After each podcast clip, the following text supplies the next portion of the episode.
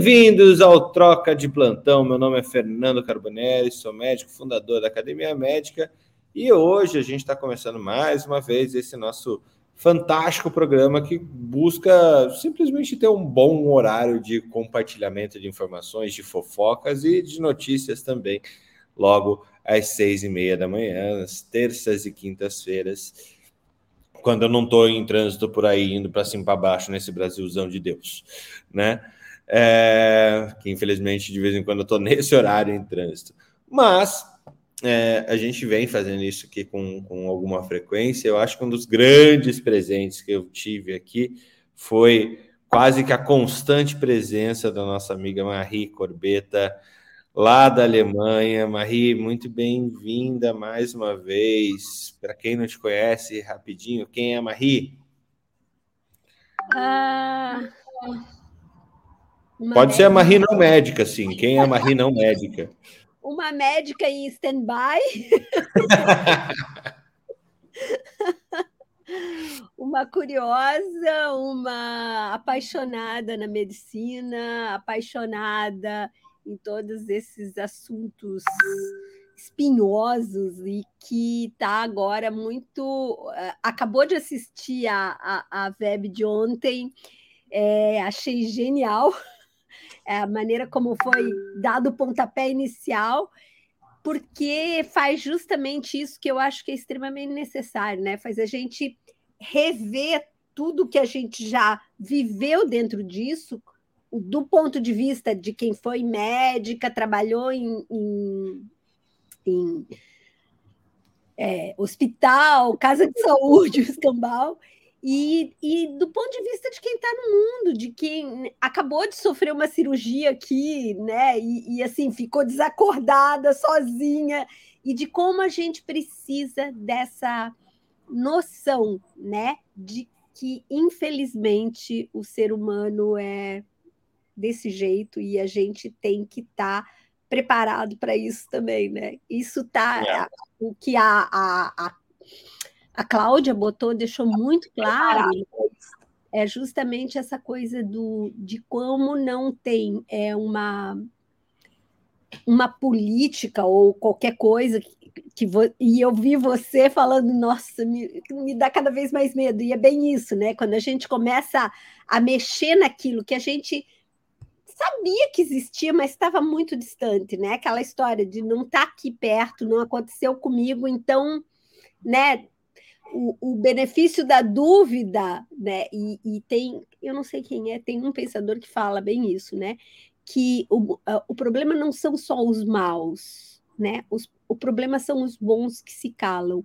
E aí é, a gente prefere não ver que a coisa tá lá, né? Então eu sou uma pessoa, eu tô, já estou falando demais, já estou entrando numa história que não foi o que você perguntou. eu sou uma curiosa que está aqui Assim, já pensando muito isso aí. Acordei com isso totalmente. Legal. Não, acho que a gente está fazendo uma, uma jornada assim muito, muito, muito importante.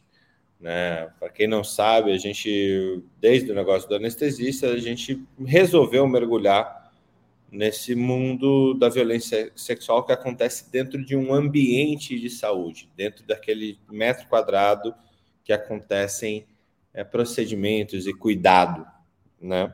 E esse metro quadrado pode ser qualquer coisa, pode ser um hospital, que é o mais tradicional, e são diferentes ambientes de saúde dentro de um hospital, mas pode ser clínica, laboratório de imagem, uh, ambulância, farmácias, consultórios odontológicos, uh, home care, a gente também está falando do ambiente de saúde que está na casa do paciente, né? Então, é, mas o, o, que mais nos chama atenção é que é, são pessoas, são pessoas que cometem esses atos.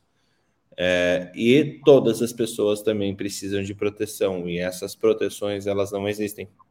É, e foi justamente encontrar que essas proteções não existem não existe nem o pós-acontecimento de uma forma clara, nem o pré-acontecimento, nem alguma coisa protegendo, evitando que aconteça.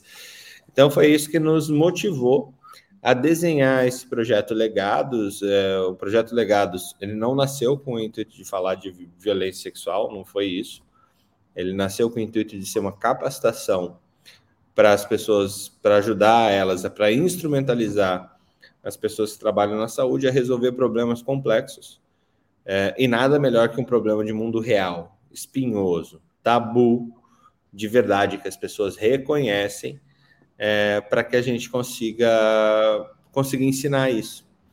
E é super interessante, Marie, é, o, o, o quanto as histórias estão nos encontrando nesse momento. Porque antes a gente tinha grandes números, né?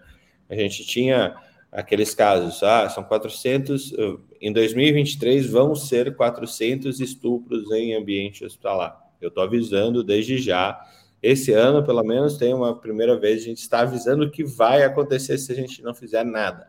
Vão acontecer 400 estupros em ambiente hospitalar. E se você começar a brincar com essas estatísticas, uh, a gente, você trabalhou com, com, com, com próxima desse, dessa, dessa pauta, né? Mas a gente sabe que são só 10% dos casos que são denunciados. Então, se só 10%. Na melhor das hipóteses, só 10% dos casos são é, denunciados. Ou seja, se são só 10 casos 10% dos casos denunciados, esse número que eu falei ele pode chegar facilmente a 4 mil casos por ano tá? no Brasil.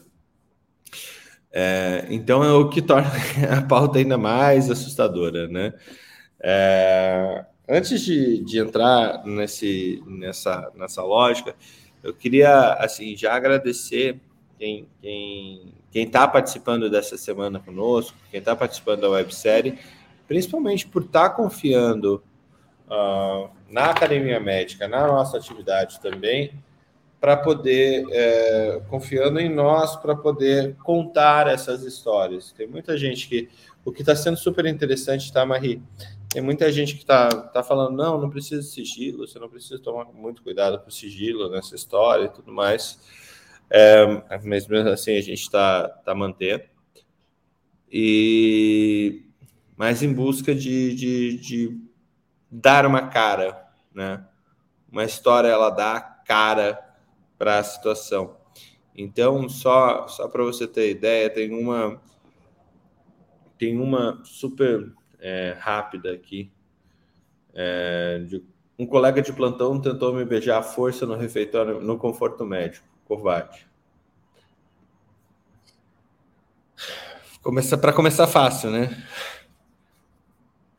Para começar simples. E a gente fica pensando, putz, mas, cara, que Lógico, a nossa a grama, do, as outras gramas são mais verdes do que a nossa, né? Então a gente tem onde pontuar e tal. Mas eu acho, acho que o primeiro ponto que a gente tem que colocar aqui, Marie, é, eu fiquei pelo menos sete anos da minha carreira trabalhando em, pronto-socorro. Uh, eu acho que é um primeiro ponto, uma primeira falha, uma primeira ausência que existe é a gente não tem um onboarding, a gente não tem uma, uma, um, uma orientação adequada a partir do momento que você chega num ambiente novo. Não são apresentadas para vocês, para nós, como médicos, quais são os dispositivos de proteção que a gente tem dentro daquele ambiente, quais são os nossos direitos de proteção dentro daquele ambiente. Então, se acontece uma situação de um colega tentar beijar outra, eh, outra colega dentro do hospital, em trabalho, em ambiente de trabalho, é... eu acho que o primeiro ponto que a gente tem que pontuar é não há segurança de que existe uma, um, um, um, um recurso humano preocupado, um setor preocupado com a saúde e bem-estar desses médicos. O que você acha disso? Olha só, eu, eu corro o risco aqui de já começar sendo muito chata e muito. É, talvez você possa chamar de tendenciosa, mas a questão é bem. Marie, não hum. tem problema ser chata, todos somos chatos. a minha avó dizia que chato é bom porque não rola, mas a, a, a... muito bom.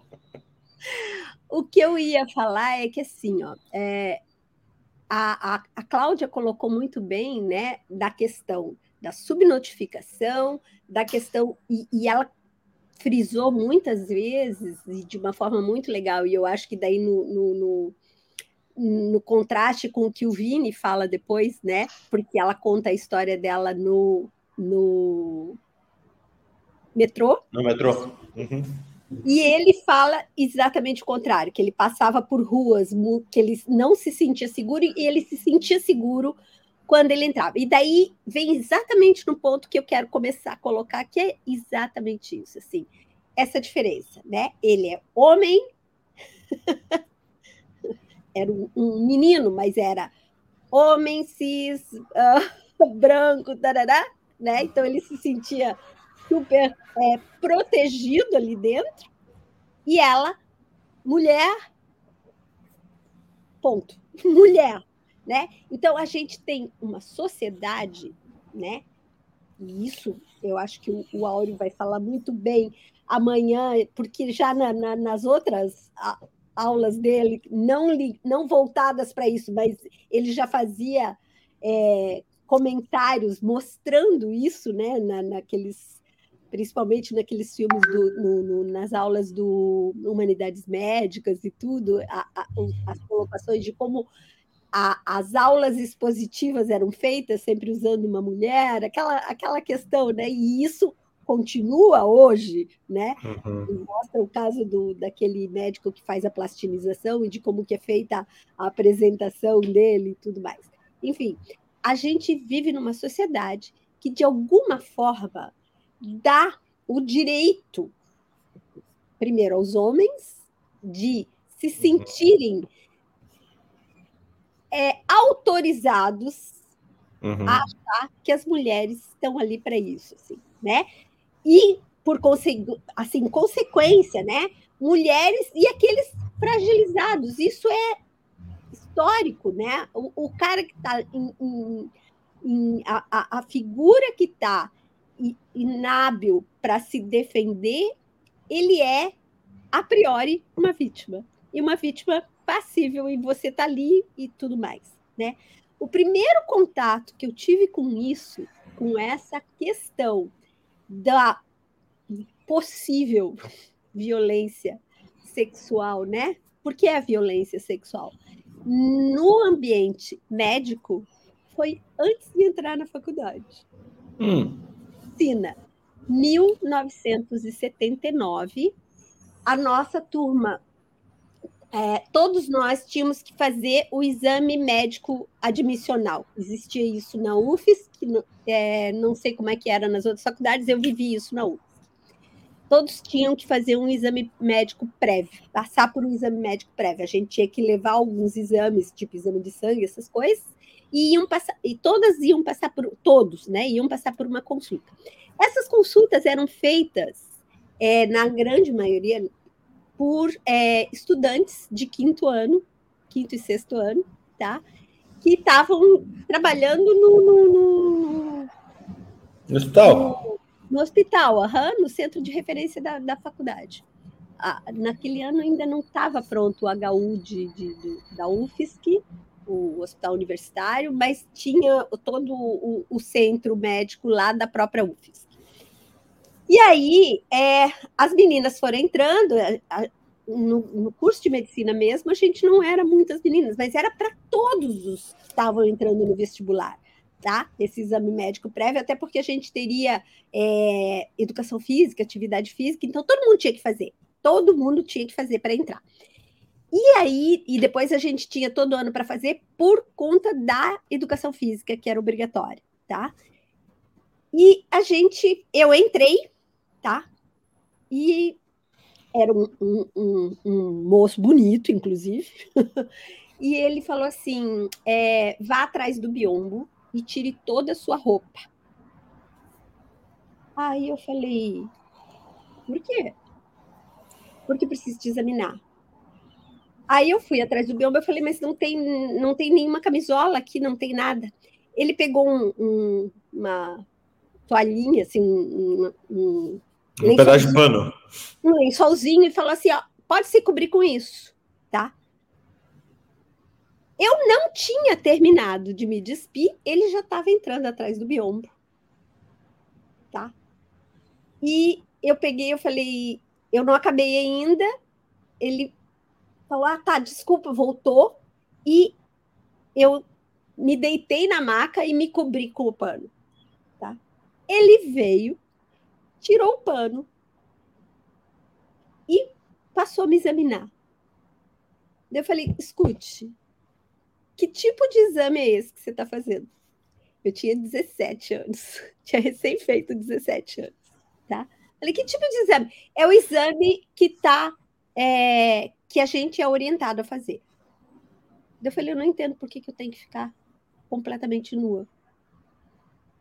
Bom, saí dali, ele, ele abreviou, porque eu comecei a questionar, tá?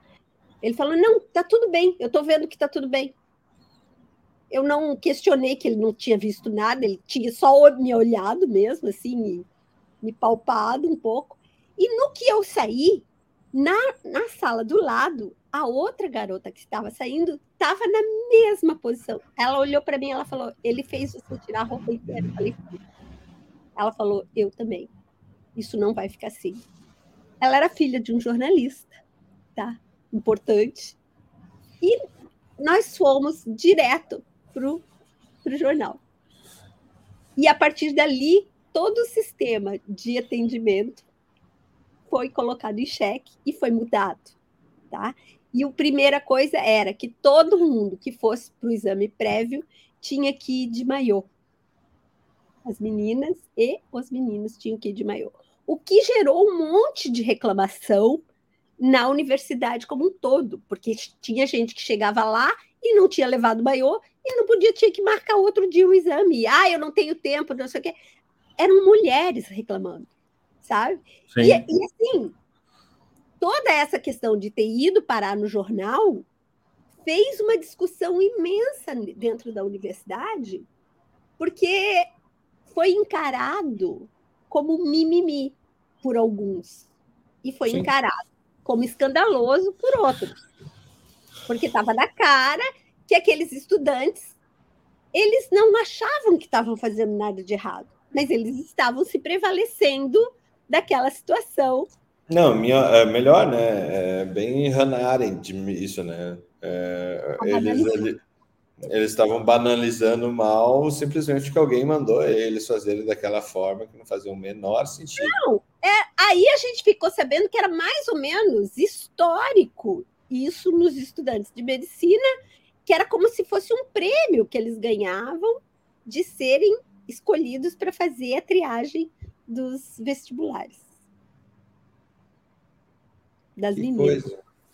Que coisa. Então, assim, e foi, foi, foi meio escandaloso, mas como a, a, a Cláudia falou, né, e como você falou, né, das, das notícias que aparecem na chamada ali, aquilo veicula um tempo e sai né? Sai da, da, da ordem do dia.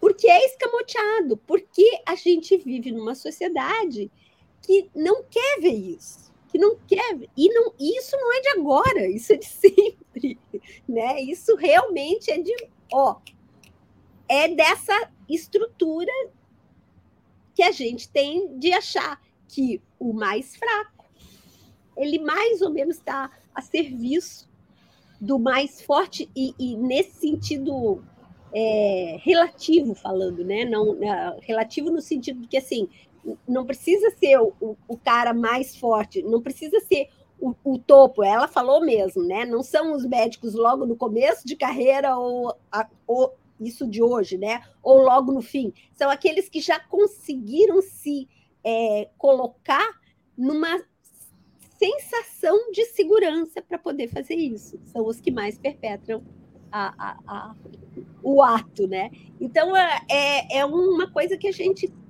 eu acho assim, ó, que se a gente conseguir melhorar a visibilidade disso, já só com esse, com essa verbe, com, sabe, só com esse início de caminho, a gente está fazendo uma grande coisa. É, eu, eu acho que é essa é, é essa a questão. Bem-vindo, Newton. Bom tê-la tê aqui conosco. Olha para frente. Bom dia, bom dia, bom dia. Bom dia, bom dia.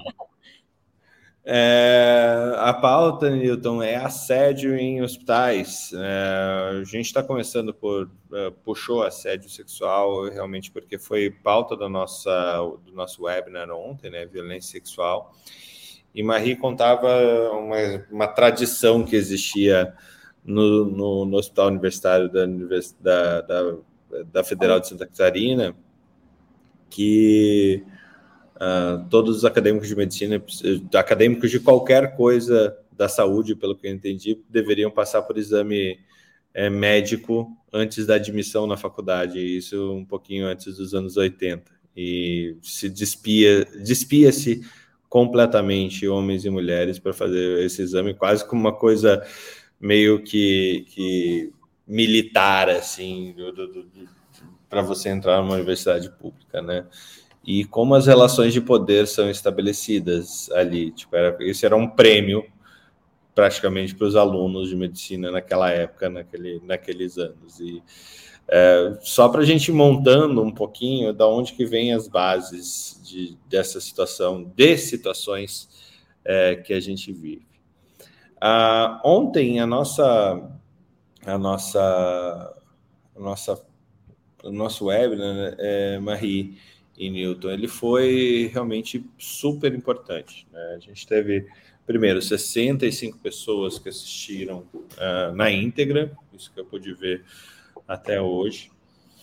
É, e eu estou tendo a oportunidade de apresentar essa temática nos diversos cantos para pessoas que, que estão em um nível uh, executivo, muitas vezes de diretoria, de gerência, que não teriam a oportunidade de se conectar a essa pauta é, de nós, membros da sociedade, falando para eles é, o que está acontecendo.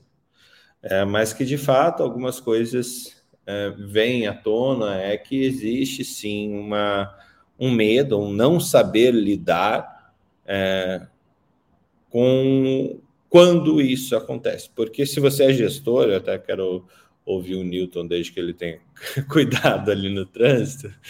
Quando você é gestor, é, invariavelmente vão chegar é, histórias, assuntos e, e coisas parecidas é, ao conhecimento.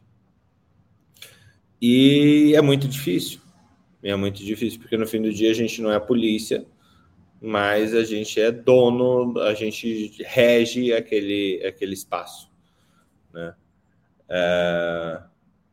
Newton, quer ou não quer, tem ou não tem, tem alguma história. Eu sei que é, que é, é, é pesado para logo cedo, sim, mas tem alguma história de, de, de como isso, como o assédio chegou até você, ou uma história que tenha acontecido para a gente para compartilhar conosco? Tem, tem, sim. Tem, na, na verdade, tem várias. é, é, isso mesmo. É isso mesmo. Exato. É, assim, eu acho que toda a estrutura que tem relação de poder, né, relação de hierarquia, ela tem uma predisposição a ter esse tipo de, de situação, né? Vamos botar aqui dos dois principais, tanto o assédio moral, né, que é mais comum, do que o assédio sexual, pelo menos em relação a chega até, até nós. Né?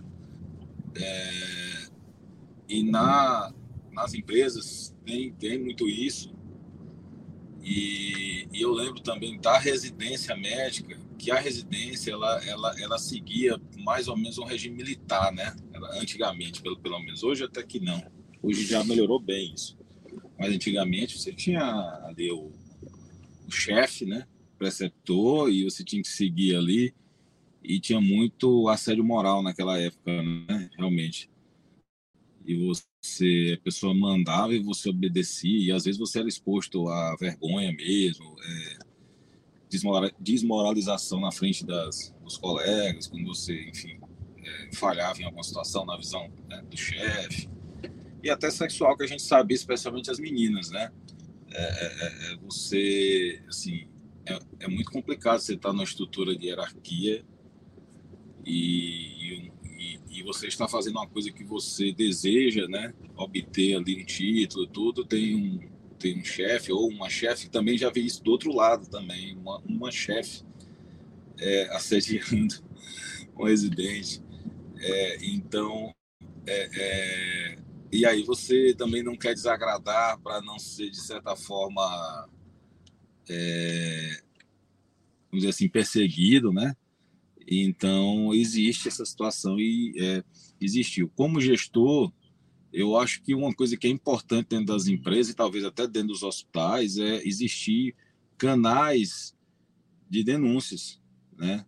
Anônimos. Então, hoje, por exemplo, na Unimed Teresina, a gente tem um programa de integridade, de compliance, onde é um canal de denúncia tratado, inclusive, por uma empresa terceira, né?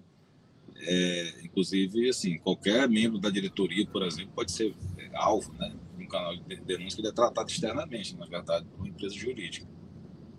E que legal, semana... o fato de ser terceiro é uma diferença brutal, assim, é muito legal isso. É, claro, claro. Antes a gente tinha um canal de denúncia interno, mas era tratado pela diretoria, né? Então, assim, chegava para mim, para os outros diretores e tal, e chegava muito assédio moral, principalmente. Sexual, eu me lembro, acho que um caso, mas moral chegou muito. É, e agora ele é, ele é um, um programa mesmo estruturado, compliance, onde a gente tem essa situação. E essa semana mesmo chegou um caso de assédio, de assédio sexual. É, isso, isso eu posso falar aqui, mas é assim, mas não vou, vou citar, né, obviamente, nada, ninguém envolvido, mas só para dizer que instrumentos a gente pode usar dentro das organizações que possam facilitar a resolução desses casos. Então, é, já fui encaminhado para a tratativa desse caso e vai ser tratado. Né? Então, é, é, achar que isso nunca vai existir é ilusão. Né? É, é, nas empresas é mais comum, como eu falei, assédio moral né? Das, de quem tem os cargos mais altos. A gente, de certa forma, pressiona também o gerente por resultados e metas. Toda empresa que tem resultado, né? É cobrada por resultado, a gente, de certa forma, exerce uma pressão e e a pessoa, dependendo da habilidade dela, ela, a forma como ela traduz aquilo para a equipe pode ser de um, um tanto excessivo, né? É, por outro lado, a gente tem que ter cuidado também, também já teve situação desse tipo, de denúncias falsas, tá?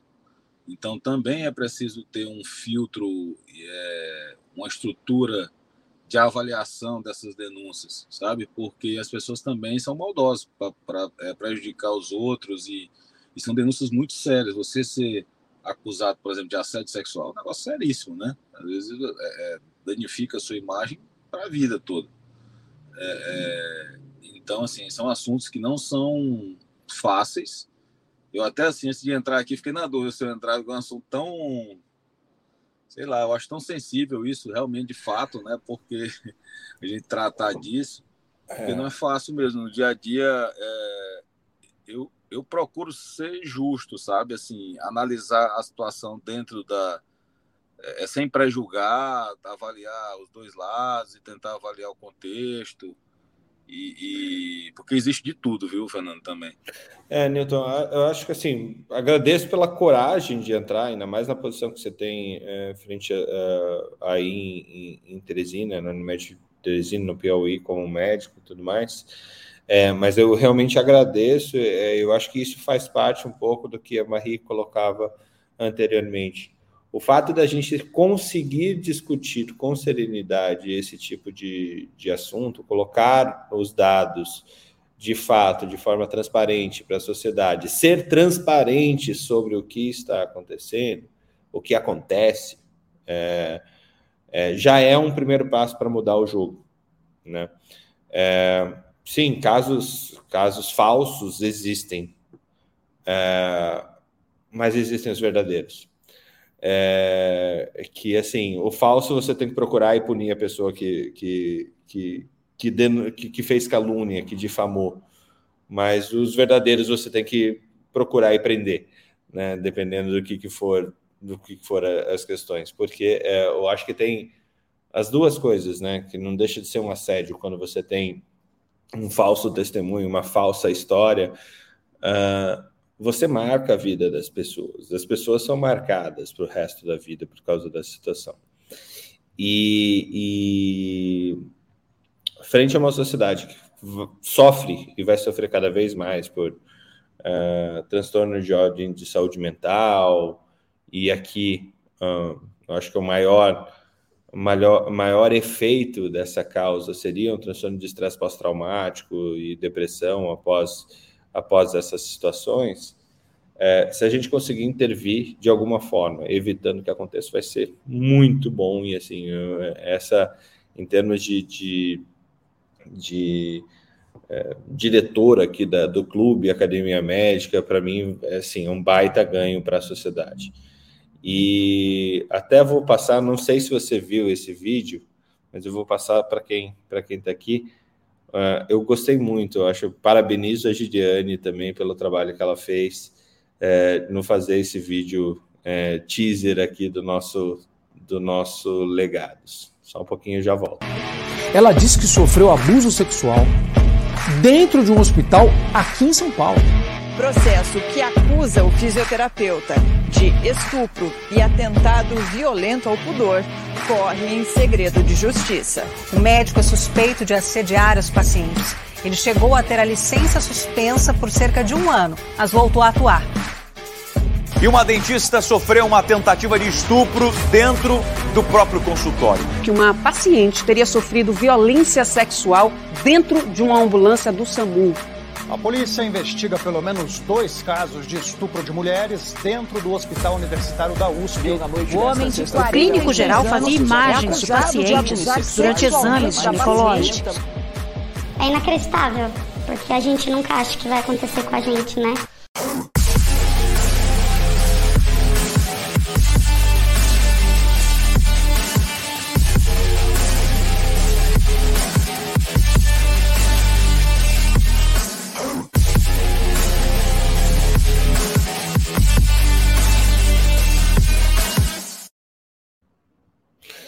E aí, é, o, o, que eu acho que ficou muito sensacional nessa montagem que a Gidiane fez, de, de, trazer todas as notícias que a gente planejou aqui dentro da Academia Médica, é mostrar que, assim, tem essa questão marcada de poder do médico sobre, sobre as outras pessoas, né, sejam pacientes, no caso, essa questão da hierarquia, mas o que, ele, o, o que o vídeo conta, a história que o vídeo conta é isso acontece onde existem pessoas. Isso acontece com toda, com, entre todas e com todas as profissões de saúde, é, pacientes ou não, familiares ou não. O, o metro quadrado hospitalar é o, o, o espaço onde essa, esse recorte, onde a gente está fazendo esse recorte para tentar entender e tentar intervir e tentar evitar. E aqui, Newton, no, uh, é, e, e Marie também, que geriu, ah, de alguma forma, o sistema público, é, o que a gente tropeçou, a oportunidade, a gente está falando que a gente está transformando tabu em oportunidade, Newton. Então, mais uma vez, obrigado por ter entrado como gestor nesse tema. É, o que mais nos chamou a atenção como oportunidade é que realmente não existe nada antes do acontecimento. Só existe depois. Então, ah, tem canal, tem polícia, tem Ministério Público, tem, tem todas as, as questões de organização civil para poder intervir. É, tem a Justiça do Trabalho, tem N coisas. Mas pré, no assédio sexual, pelo menos, é, não tem nada. Eu não, não, a gente não conseguiu achar na literatura mundial nenhum plano, nenhuma, nenhum projeto para evitar isso sendo que um hospital ele não é diferente de um metrô, de um shopping center, de um, de um aeroporto, de um estádio de futebol. As pessoas que transitam nesses lugares são as mesmas pessoas, né? É, e acontece também nesses lugares, mas no hospital não existe nada. Nesses lugares existem. Existem é, projetos e situações que impeçam. Vocês conhecem alguma coisa pré-exposição, que é, que é feito para proteger de fato? Não, não conheço, Fernando. E, assim, vendo o, o, o, problema por essa ótica né, que você trouxe, achei muito bom o vídeo. E eu acho que se trata de uma. É, também de um momento aonde é, quem sofre o assédio, em tese, estaria num ambiente seguro, em tese, então e vulnerável, né? Então, assim, o que tem que ser feito talvez esse seja o propósito aqui do Legados, né, que é uma ação preventiva, né, talvez, não sei, campanhas de prevenção, instrumentos de prevenção em relação é, a esse problema, né, uma comunicação, sei lá, dentro das instituições, olha, e outra, é, a divulgação de punições, né, para quem faz esse tipo de abordagem de ação, de crime, né, e, e, então, assim, fica muito claro que, primeiro, para os pacientes e para as pessoas vulneráveis, que você pode estar vulnerável e suscetível a esse tipo de situação. Se perceber que há um risco de acontecer isso, o que fazer? Quer dizer, tem que, teria que ter uma, vamos dizer assim, uma orientação uma, nesse sentido. Uma clareza dos canais, né? Uma é, clareza sobre o acesso aos canais. Preventivo mesmo. E, e caso ocorra, né, canal de denúncia para ser tratado. E também uma divulgação da punição daqueles que é, cometem né, esse tipo de coisa. E também aí existe até também, talvez, um pouco de, sei lá, doença mental envolvida, não sei, tem, muita coisa, né? É um assunto muito complexo esse, eu acho. Mas enfim, o que a gente, a, a, é, o objetivo aqui é a proteção, né? proteção das pessoas que possam estar suscetíveis. Então, parabéns aí, eu acho, eu nunca vi realmente e, e é, tem que caminhar por aí. Começa com a informação, né, que é o que você está fazendo. Começa com a informação, a informação dos, dos pacientes, dos clientes, dos vulneráveis, dos profissionais, das instituições, dos gestores e, e montar uma rede de proteção. Acho que é, acho que é isso. Uhum. Marie, na tua, na tua história pública? Então, é, eu acho que. A, Ou a privada. Grande, a grande questão é, é, é, que é o entendimento de que isso é uma relação de poder que pressupõe o direito do que está na situação de poder de usar. Eu acho que isso tem uma coisa de usar o que o que está em, em, em, situação de fragilidade, de menor poder e tudo mais. Isso é uma é uma questão humana, né? E aí eu acho que assim o grande primeiro passo é dar visibilidade, né? É não fazer de conta, porque você mesmo falou durante a, a, o webinar, né? É, é um assunto que todo mundo tende a botar debaixo do tapete, né? A, a não ver, né? Por quê? Porque é, dar visibilidade significa assumir que a coisa existe, né? E é a mesma questão, de novo, né? Com relação ao racismo, com relação a essas é, a, a, questão dos privilégios, né? Um filminho maravilhoso que existe eu, e, e, de novo, é, antes, parabéns pelo filme, o teaser está maravilhoso, ele realmente toca a gente, ele realmente faz, chama a atenção, ele está muito bem feito, ele mexe com a coisa a, a, nível emocional, né? Ele mexe na emoção da gente. Uhum. toca a gente no, na emoção, que eu acho que é extremamente necessário, porque enquanto a gente está indiferente ou a gente está botando a coisa muito lá longe da gente, não toca a gente, né? Vai tocar quando eu, ei, podia ser eu, ei, né? É, em questão de, de exercício de prevenção, aquilo que eu te contei que aconteceu na UFSC foi um exercício, né? É uhum. É claro que, assim, é, vamos prevenir, não foi, não foi aplicado nenhum tipo de sanção aos médicos que tinham já, aos estudantes que tinham já perpetrado aquilo ali, né? Não foi Não foi feito suspensão, não foi feito reconhecimento, não foi é, feito... Mas é, é, é, a lógica do Eichmann, né? O Eichmann ele foi punido tal, mas é, é, as pessoas estão simplesmente repetindo situações que, que são normais. É, há uma normalização do. E é isso que tem que ser visto, e é isso justamente que tem que ser visto, porque, de novo, a relação de poder que existe na sociedade como um todo, que dá ao direi o direito a essas pessoas de se pressuporem é, na, no, justamente no direito de fazer aquilo ali sem maiores problemas né? E não, não, não, não sofrer nenhuma sanção. Então, a questão é da visibilidade, porque daí vai se necessariamente ter que pensar como reagir com isso, como lidar com isso. E a outra coisa é não deixar na impunidade. Né? Uhum. Porque enquanto você sabe que você vai fazer, mas vai ficar impune, ou vai pagar um, né, um, um, um, um preço não significativo, não vai acontecer nada.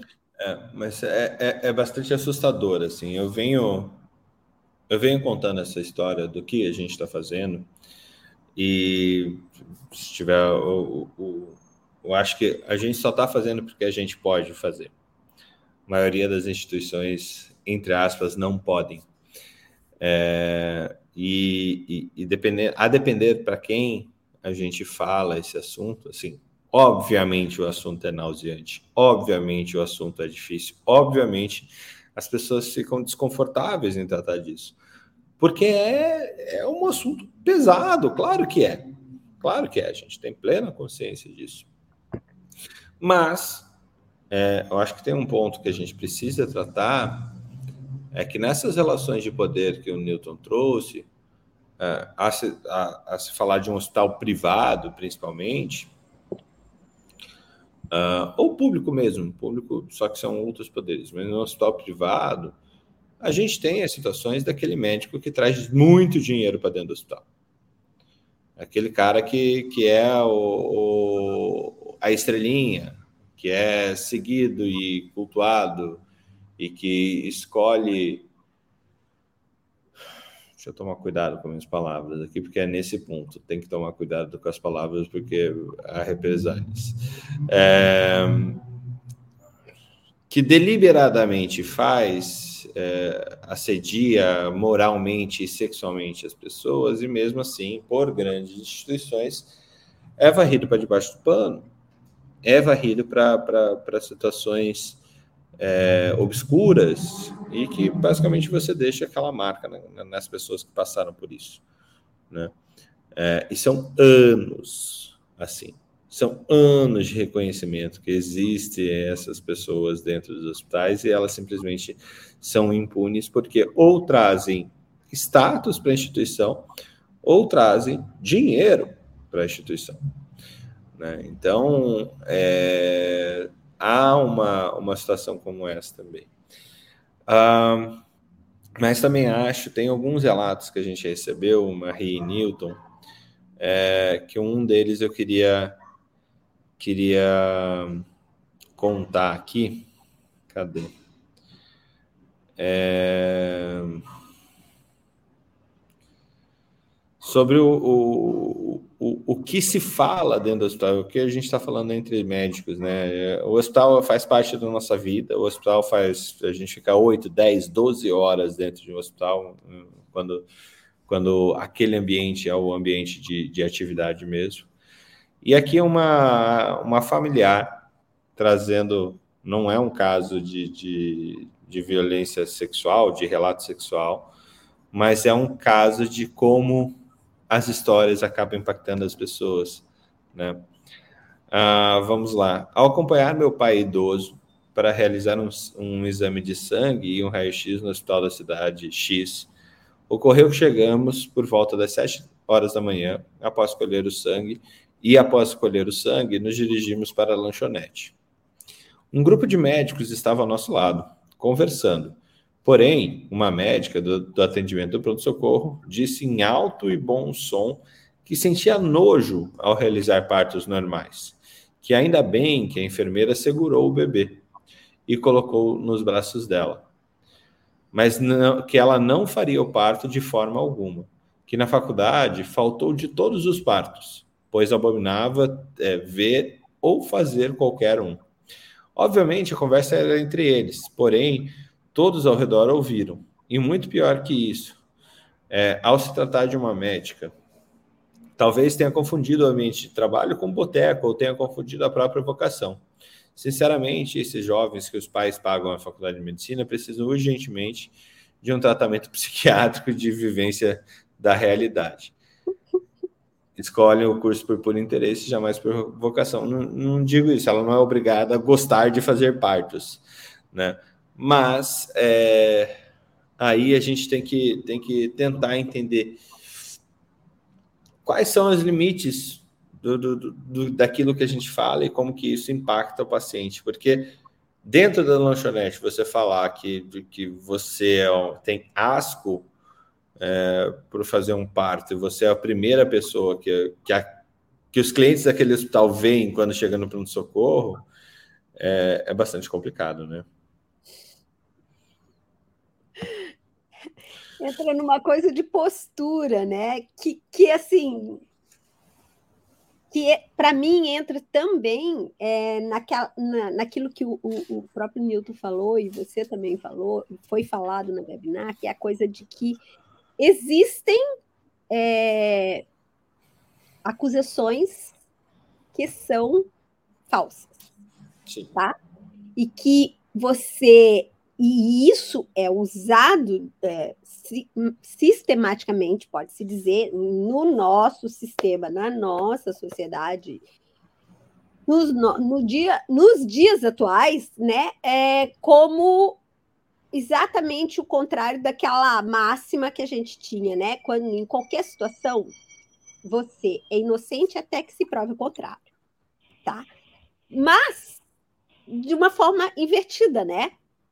É, você tem que provar que você está dizendo a verdade e, e, e, sistematicamente nas histórias que a gente encontra, o número é muito maior e em todos os, é, os últimos escândalos que a gente viu desse sentido, é, que inclusive resultou em alguns casos em suspensão de juiz e de advogado e tudo isso, porque a vítima foi vilipendiada mais uma vez, foi é, sofreu, foi violentada mais uma vez após ter vindo às claras com a sua queixa.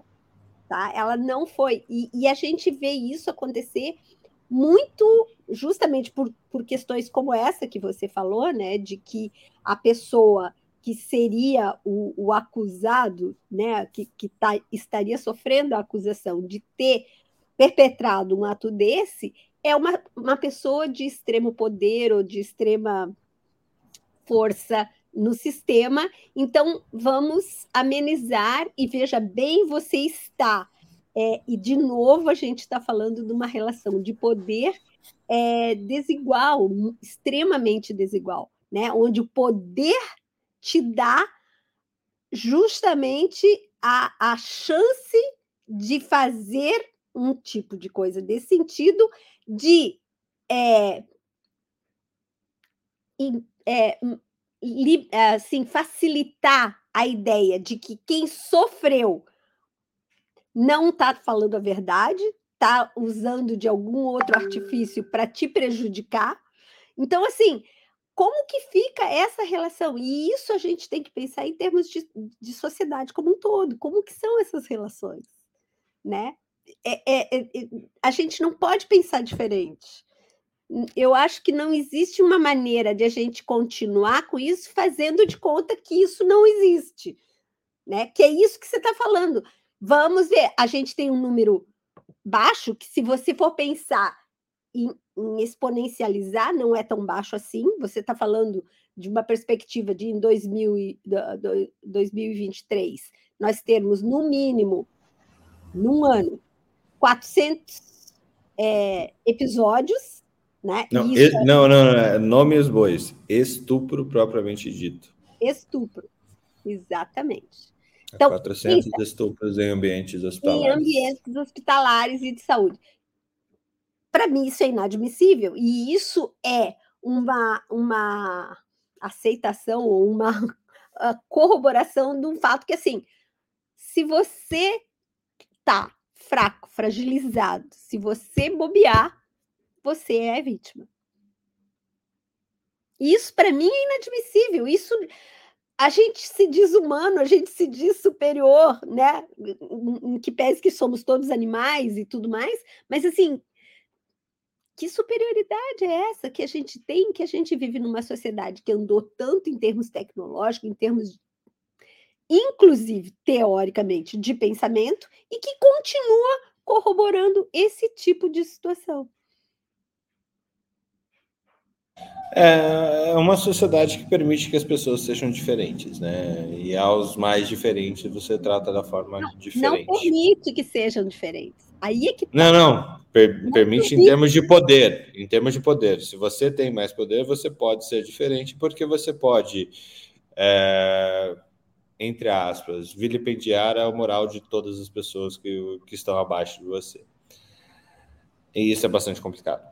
Isso é bastante difícil, isso é, tem, tem várias origens. A gente vai falar sobre isso hoje no, no na aula do Áureo. É, que a gente vai para as bases culturais que, que estabeleceram isso. É, eu vi a aula, o spoiler, assim, tá super densa e mais culturalmente, obviamente, né, o áudio, mas culturalmente ela super rica e que a gente vai trazer essas situações de uma maneira mais, é, mais atualizada. Essa ideia de, de, de, puxar essa aula sobre as bases da sexualização na saúde, eu tive e, e encomendei ela para o Áureo é, a partir de um. De, eu, eu adoro desenho, desde de criança eu gosto muito de desenho animado. É, e tinha um desenho da Warner Bros. É, chamado Animaniacs.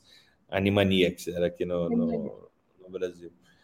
E tinha o caso da enfermeira, né? Era uma enfermeira gostosona, uns cachorrinhos é, se comportando como animais e sempre o olá enfermeira roubando o beijo da enfermeira, é, sendo é, possível que aquele objeto ali servisse não, não era porque ela era enfermeira, era para o a, a, a, personagem é enfermeira, objeto sexual que pode ser usado da forma como qualquer pessoa bem entende, né? E isso é muito, muito, muito complexo.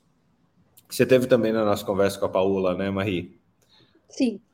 É, e, e desde aquela conversa, é, eu fiquei pensando, a Paula é especialista em, em assédio em ambientes polares, né? não, não só nos polos do mundo, mas é, polares em termos de extremos, né? É, isolados.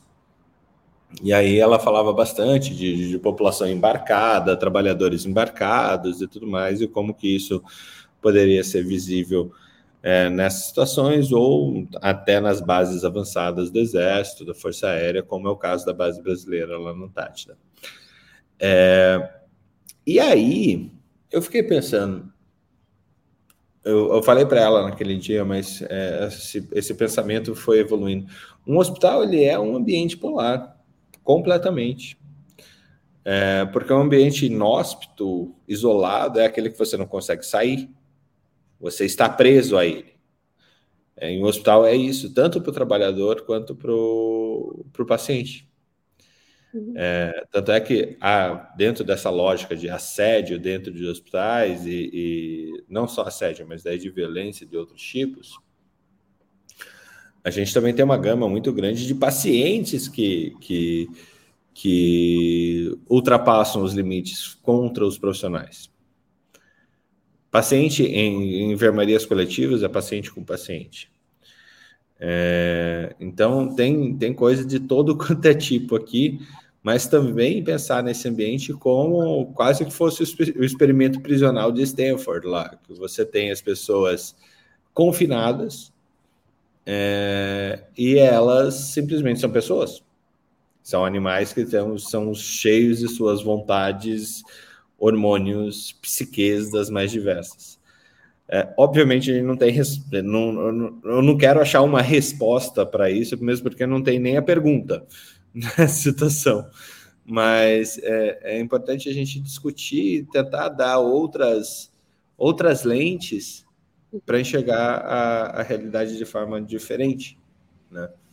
É, isso está sendo, tá sendo, assim, para mim, tem, tem sido uma experiência super, super relevante. É, no, no, no para que eu esteja vivenciando. Para ainda né, continuar na mesma página, tem mais uma história que a gente recebeu aqui que eu queria compartilhar com vocês. Uh, sou farmacêutica e fazia mestrado em uma das unidades da USP em 2012.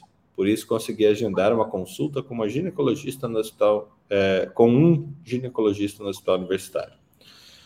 A consulta foi marcada em um sábado do mês de fevereiro. Levei meus exames anteriores, mas o médico não deu atenção a eles. Ele estava me examinando e fazendo exame de toque quando retirou o dedo da minha vagina e ficou observando a filância do meu muco vaginal. Fez um comentário tipo: Nossa! Ao que respondi que aquilo era perfeitamente. É, ao que respondi que ao que ele respondeu que aquilo era perfeitamente normal. Era a filância esperada para um muco no período ovulatório. Fiquei constrangida com aquela situação. Estava sozinha com aquele homem, ele vestido, enquanto eu estava apenas com o avental. Não tive coragem de ir buscar o resultado do Papa Nicolau, pensando que havia risco de ter que passar uma consulta com o mesmo médico. Não levei o que sem, é, não levei é, o que sentia a sério, porque fui acostumado a passar por essas situações sem reclamar ou fazer drama, mas acho que deveria ter falado o que houve para evitar abusos maiores. Entretanto, em 2020, procurei o nome do médico na internet, que é um nome incomum, e há queixas de outras mulheres contra, contra ele. Aparentemente, nada foi feito. Né? É, e aqui, é, é, isso não é uma coisa nacional, tá, gente? Não é uma coisa só do Brasil, tá? É, a gente recebeu agora pela manhã de uma pessoa que está nos assistindo de Portugal, é, cadê? Que ela relatou lá no, no grupo. Uh, adorei a exposição de ontem uh, e vou estar uh, presente hoje. Eu sou enfermeira em Portugal e essa temática nunca foi debatida dessa forma ou divulgada. Casos há e muitos, mas sempre são abafados.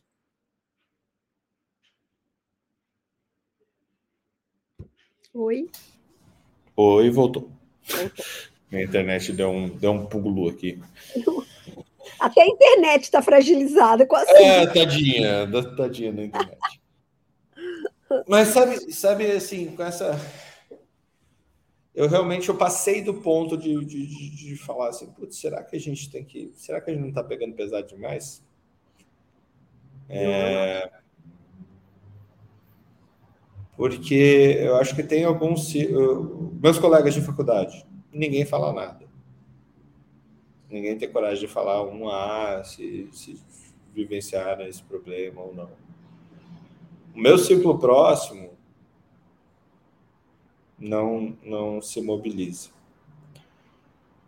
É, e aí eu fico pensando, gente, em Marie Newton, é, que eu busco na experiência de vocês isso também. Ah, como a gente é, consegue trocar a inércia é, como que a gente consegue provocar a inércia das pessoas? Porque a inércia, elas estão fazendo as coisas o tempo todo. É, e, e,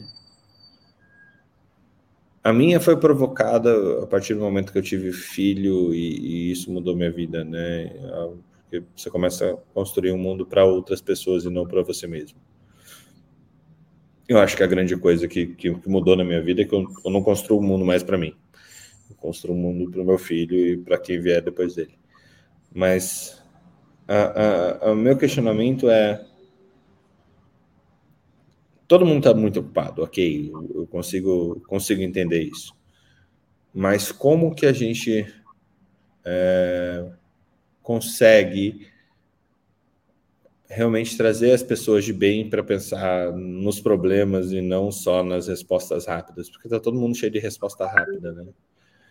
Mas, assim, em vez de escrever um textão ou fazer um vídeo de repúdio para fazer alguma coisa, como que vocês lideraram equipes diferentes? É, como que vocês engajaram equipes de pessoas diferentes para entrar nas causas de vocês nesse, nesse tempo de experiência que vocês têm dentro de uh, liderança que vocês tiveram?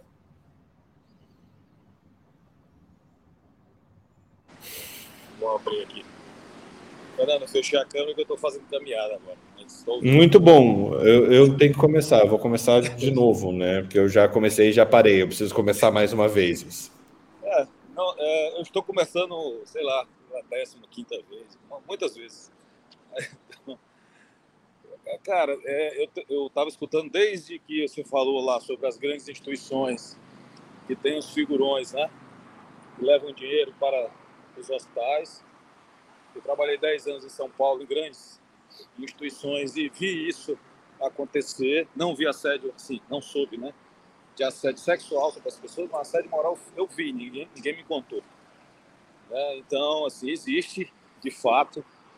E como você falou, como essas pessoas têm uma importância econômica muito grande para essas instituições, não acontece absolutamente nada. Nem quem sofre tem coragem de denunciar, porque também existe ali seu ganha-pão, relacionado àquilo, e nem quem vê, é, porque você é, um, é uma gota dentro do oceano gigante, uma estrutura muito grande. É, isso não ocorre. Isso ocorre até hoje, eu sei, e não há providência. Então, assim, acho que o primeiro ponto é isso que você colocou, é falar sobre o assunto, é jogar luz, né? Um assunto como esse, que é um assunto delicado. Agora, eu também lembrei, que você falou também, da situação inversa. Recentemente, no HU também, é, como né, chefe, a gente recebeu uma denúncia de um acompanhante que estava assediando um fisioterapeuta, né, de uma paciente.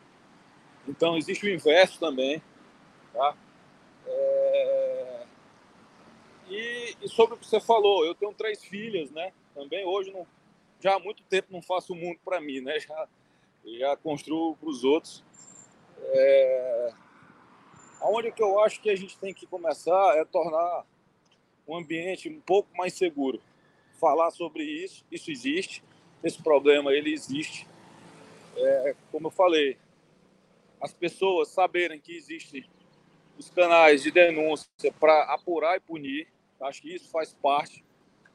É, e agora, com esse movimento que você está fazendo, me veio a ideia de campanhas de prevenção, assim como tem campanha de hipertensão, campanha contra o suicídio, campanha contra tudo daí. Essa é mais uma que pode entrar no calendário, uma campanha de prevenção ao assédio sexual e moral dentro das instituições de saúde. Acho que é um tema bacana, um tema que ninguém toca, que tem que ser encampado, talvez começando pela sociedade, sendo pragmático, né? Sociedades de, de todas as profissões de saúde, né? É, na forma de campanha e na forma de é, iniciativas como essa que você está fazendo. Eu não vejo outra maneira, porque isso é multifatorial, né, Fernando? Desde a cultura mesmo, né?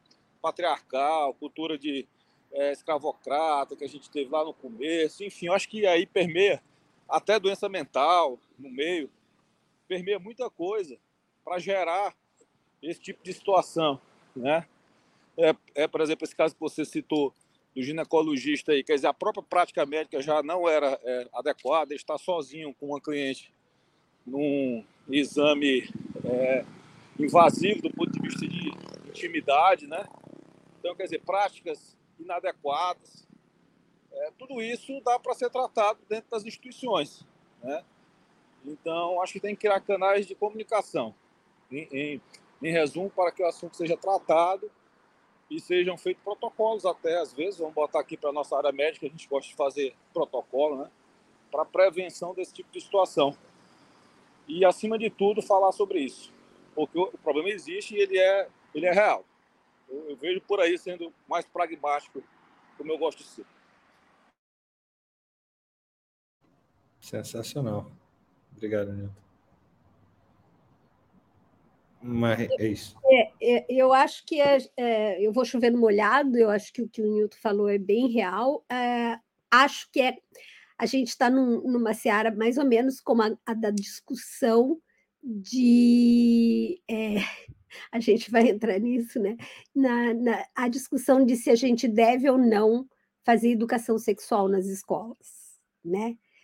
É, é, é tudo junto, porque é bem isso. Não adianta só lá, ou só no começo, ou só no fim, ou é que horas? É ter essa a divulgação de que isso existe. A gente está é, é, o, o, grande movimento do Me Too, né? Do, da, da, coisa.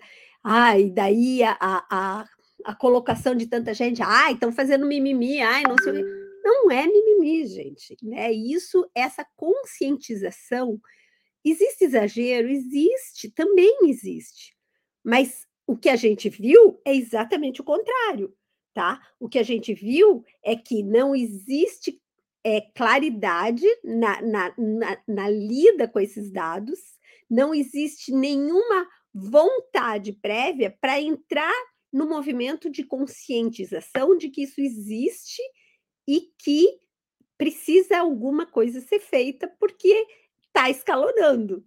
Né? Eu acho que isso ficou claro pelos, pelos dados, poucos, que a, a Cláudia mostrou, poucos por quê? Porque não existem mais. Então, essa situação ela está sendo sempre e continuamente escamoteada e relegada a um segundo plano por falta de interesse. E é essa falta de interesse de a gente se questionando a nossa humanidade, talvez, assim, né? E, e aí fica na mão do, do, assim, de quem tem o poder, né? De começar a se questionar com isso. Porque, claro que não é todo mundo que tem o poder que o usa de maneira ruim. Então, de novo, aquilo que a gente falou no começo, né? O problema não são só os maus. Se fossem só os maus, a gente teria. O problema é o silêncio dos bons. O problema é os bons que vêm e preferem fazer de conta que não, né? E aí, dentro disso, e só se preocupam, é, porque essa é a grande questão, né? Ah, quando você pergunta, e se fosse a tua filha? E se fosse a tua mulher? Por que, que tem que ser a minha filha e a minha mulher para eu me incomodar? Por quê? Por que, que tem que me acertar na carne, senão eu não vou me meter? Tem até um filme, spoiler aqui, quem estiver vindo depois, tá, um filme super que tá badalado no Netflix. É, acho que é Garota de Sorte, se eu não me engano, o nome de, de dele. É, é que ele eu ia falar quase que no fim, mas não vou falar mais, assim. Mas ele aponta essa, esse cerne que você está trazendo. O problema só é importante quando ele tem, é, quando ele pode atacar ou a própria moral. Eu, eu fiz errado, então eu não posso me expor de forma errada. É, a imagem, seja para as pessoas próximas, seja para as pessoas distantes. É, ou quando tem essa questão do, do, do, das pessoas que eu mais amo envolvidas. É, eu, eu, fiz propositalmente algumas, algumas construções de narrativa durante esse negócio, porque sim, se acontece com os outros, pode acontecer com, contigo, com a tua família. Né? É, e essa é a base. É, se, se há uma frequência, é, num minuto de, de descuido ou de impotência, isso pode acontecer. É. e, é, e, é, justamente essa coisa, né? Existem inúmeros filmes que vão mostrar isso, né? Tem um filme que é um filme que eu gosto demais, que é maravilhoso e que mostra isso sem pesar a mão, mas que mostra exatamente isso que é o Fale com Ela do Almadova, né? Não sei se você viu esse filme. É, é uma moça que está em, em, estado de coma, né? Em estado e ela é violentada, tá? Na melhor das, da, da, das intenções pelo enfermeiro e ela engravida e tem toda uma história. Mas não há como tirar. E, e, e o Almodóvar ele faz isso, né? Ele vai discutindo de uma forma bem relativa é, todas essas questões. Assim, eu acho que os grandes cineastas, muitos deles, por mais que, e a gente teve uma discussão esses dias num, num grupo de, de leitura que eu tenho, que é justamente isso, né? É você é, separar a obra da, da pessoa, que é a história do, uhum. do, do, Polanski, né? Que foi um dos maiores é, números né, da, da, da, do cinema e tudo mais, e que tem tanta história, e, e como tem aparecido essas histórias, né? No, no meio artístico e tudo mais. Aí a gente vem com a história de que a vida imita a arte, ou a arte imita a vida, quem imita quem, né, e tudo mais. A grande questão é que a visibilidade é importante, a discussão é importante. A gente não pode é, se dar o luxo, uma vez que, e é, é uma coisa que eu, que eu sempre falo, né? Tá tudo lá, tá tudo quieto. Quando você viu, que é o que aconteceu com você, né? Aquele caso do enfermeiro foi uma um puta sinal de alerta, assim, para muita gente. Não, né? do, anestesista, do anestesista, né? Do anestesista. Desculpa. Não, não vamos colocar, o, não, não vamos colocar a profissão é, errada no negócio. É, não, é, o enfermeiro que eu falei é o filme do Almodóvar. É, ah. O caso do anestesista, que foi, assim, na, no limiar do, do, do, grotesco, do horrendo, do filme de terror, né? Porque aquilo ali, para mim, é um filme de terror. Para qualquer mulher que veja aquilo, é um filme de terror. E a maneira como foi tratado nos diversos meios, né? Eu, eu assisti, inclusive, é, vi alguns, algumas manifestações, por exemplo, que em algumas, é o caso de uma emissora de, de TV e rádio aí, que mostrou sem é, sem escurecer e sem disfarçar a face da vítima. A, a, a Jovem Pan fez isso. Jovem Pan, né? Que também tem que ser dado os nomes aos bois para quem faz esse tipo de merda, né? Exatamente, sabe? Então, assim, a gente não pode. Você viu, você tá comprometido com aquilo ali e você não pode fazer de conta que não viu e você não pode virar para o lado porque tá. Ah, eu não posso porque em, em algum momento eu já sofri uma situação. Quem tem telhado de vidro não joga pedra no dos outros.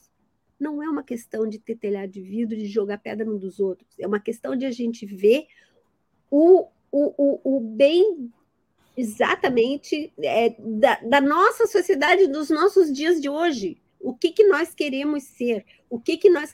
Tá, você já fez errado? Ok, venha, mostre-se, tá? Ah, eu não tenho coragem de me mostrar. Tudo bem, faça alguma coisa para você, para você poder lidar com você, para você não ir se transformando, não dando força para esse monstro enrustido que tem dentro, porque todo mundo tem. Todo mundo tem um monstro enrustido dentro de si, meu Deus do céu. Uhum. Não dá para fazer de conta. Ninguém é completamente bonzinho. Mentira, não existe isso. Todo mundo tem. É né, aquela história, passado todo mundo tem. Em algum momento a gente já fez alguma coisa errada. Isso vai te impedir de fazer uma coisa certa agora? Não. Você Sim. precisa, então, vir fazer uma meia-culpa publicamente? Isso é com a tua consciência. Mas fazer alguma coisa no momento que você pode, reconhecer que você está numa situação de algum poder e que você pode ajudar a melhorar isso, talvez ajude você a se sentir melhor até contigo mesmo com as tuas questões, com as tuas culpas, né? Que é uma palavra complicada de se usar no... as suas culpas é complicado.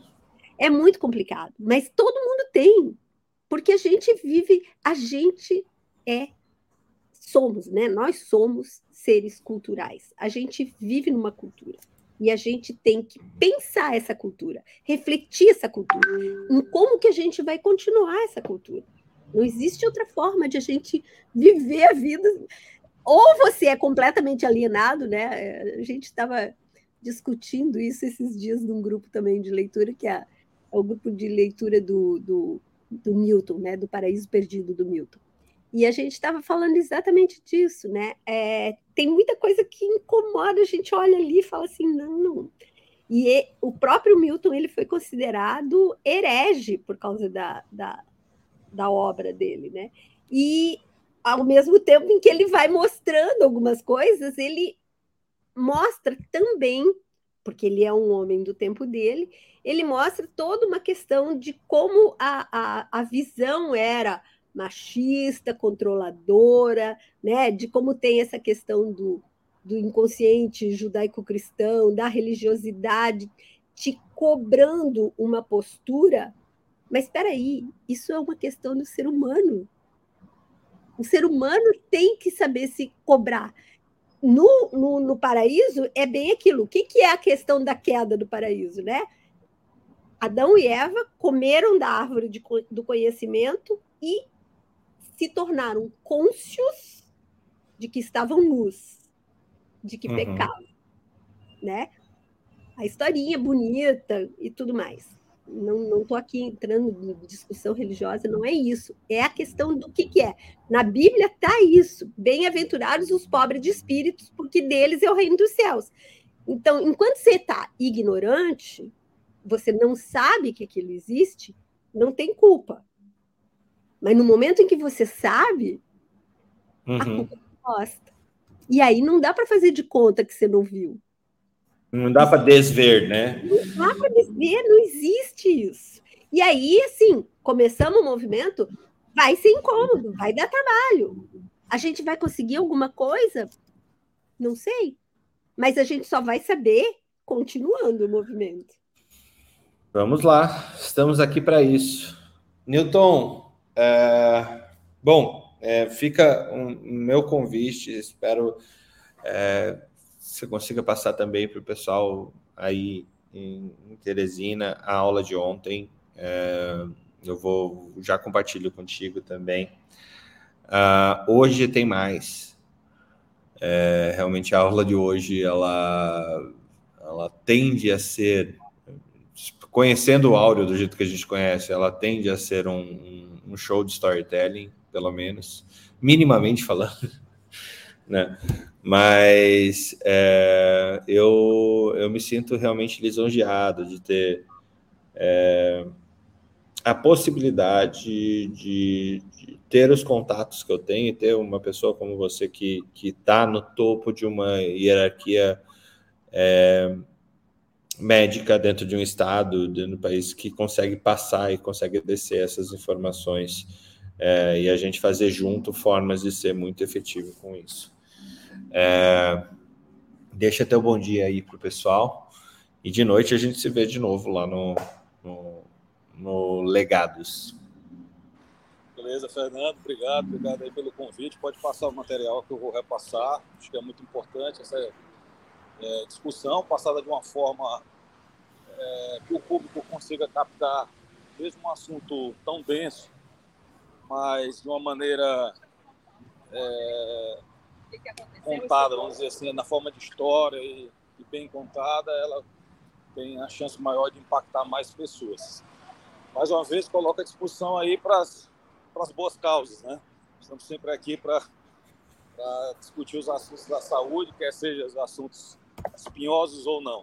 Obrigado a todos aí. Dis discutir os fáceis é sempre legal, né? É, é, é fácil, ué. Fácil é fácil. O fácil é Obrigado. é fácil. Obrigado, você. Também. Obrigado, tchau, tchau. Um abraço, até. Marie, teu, teu bom dia para o pessoal. Bom, meu muito obrigada de novo por me permitir estar aqui falando do jeito que eu falo. É, eu não vou estar presente ao vivo, no, no, no, né, contemporaneamente, porque eu já vou ter virado abóbora na hora que começa a webinar, mas amanhã cedo é a primeira coisa que eu faço é assistir, porque eu tô, eu conheço o conteúdo do Áureo e, e assim, né, a capacidade de conteúdo dele, tenho certeza que vai ser uma aula é, genial e já estou mandando para muita gente aqui e aí, em todos os lugares, porque só parabenizar essa, essa. Eu achei lindo esse processo todo que você está começando, eu achei muito corajoso e só agradecer por me permitir estar junto. Ah, Marie, obrigado. Obrigado a vocês dois é, por, por é, acreditar no trabalho da Academia Médica, no trabalho que a gente tem. É, não está sendo uma jornada fácil, obviamente que não. Eu acho que vocês imaginam o quanto que não deve estar tá sendo fácil isso. Mas é, graças ao apoio de vocês dois e das outras pessoas que, que dão suporte para a Academia Médica, a gente está conseguindo fazer grandes coisas por esse mundo. É, eu quero compartilhar uma cena de um filme do que o Bill Volume 1, é, que talvez vocês tenham visto, e, e só para vocês verem como, já que a, a, a arte imita a vida, olhem, olhem isso daqui. Eu sei o que é. Price is $75 a fuck, my friend. You getting your freak on or what? Oh, yeah, boy.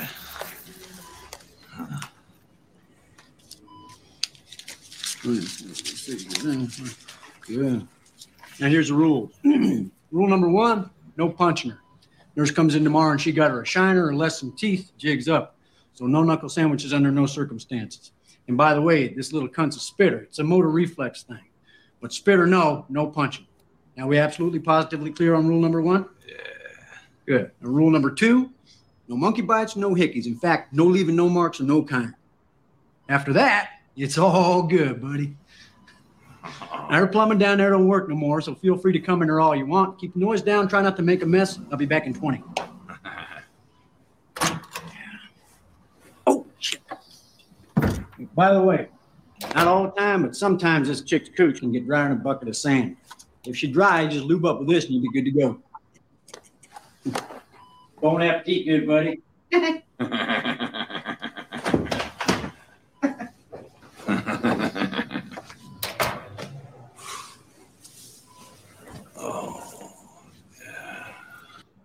não vou seguir por aqui, mas vocês sabem o que a gente está. É, é isso, é contra isso. Se a, se a arte imita a vida, é contra esse tipo de coisa que a gente está lutando no fim do dia. Eu tá queria bom? que pudesse ter a reação que ela vai ter. É, não, ela, ela, ela tem uma reação bem legal depois disso, mas é ótimo. Tá bom. Gente, excelente dia para vocês. Vocês realmente tornam um assunto tão complexo uh, mais fácil de ser digerido e mais fácil de ser é, enfrentado. Obrigado a vocês dois, a todo mundo que, que dá esse suporte. Um abraço, até mais. Obrigado, tchau, tchau. Tchau. Academia sociedade de caráter artístico, científico ou literário. Nós somos mais que isso. Mais que uma academia, somos um clube de médicos focados na qualidade de vida em âmbito pessoal, científico e profissional. Criada por pares e para pares. Uma comunidade que há 10 anos compartilha o que a faculdade esqueceu de contar. 4 mil artigos e textos publicados, 388 autores, mais de 180 países e mais de 225 mil médicos fazem parte da nossa história. Somos a maior comunidade formada por profissionais de saúde do Brasil. A Academia Médica nasceu para te ajudar a alcançar os seus objetivos. Conheça agora o clube de médicos mais influentes do Brasil, onde a troca de conhecimento é ilimitada. Acesse academiamedica.com.br e venha fazer parte da revolução do conhecimento em saúde junto com a gente.